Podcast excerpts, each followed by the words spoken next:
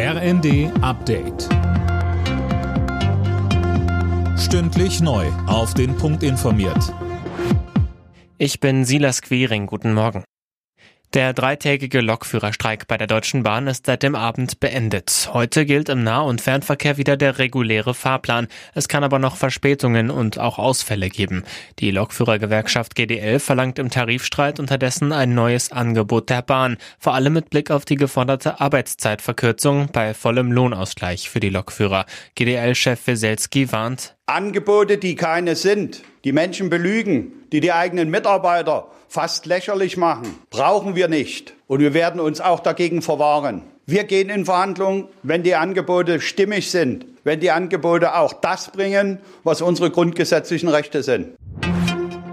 Die EU bereitet offenbar einen eigenen Militäreinsatz im Roten Meer vor. Darüber soll bei einem Außenministertreffen übernächste Woche beraten werden. Hintergrund sind die Angriffe der islamistischen Houthi-Rebellen auf internationale Handelsschiffe.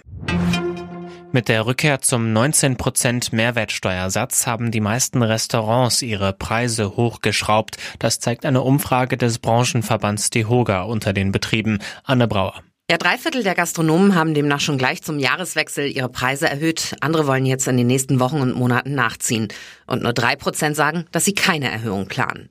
Neben der Mehrwertsteuer machen den Restaurants auch die steigenden Kosten für Personal, Lebensmittel und Energie zu schaffen.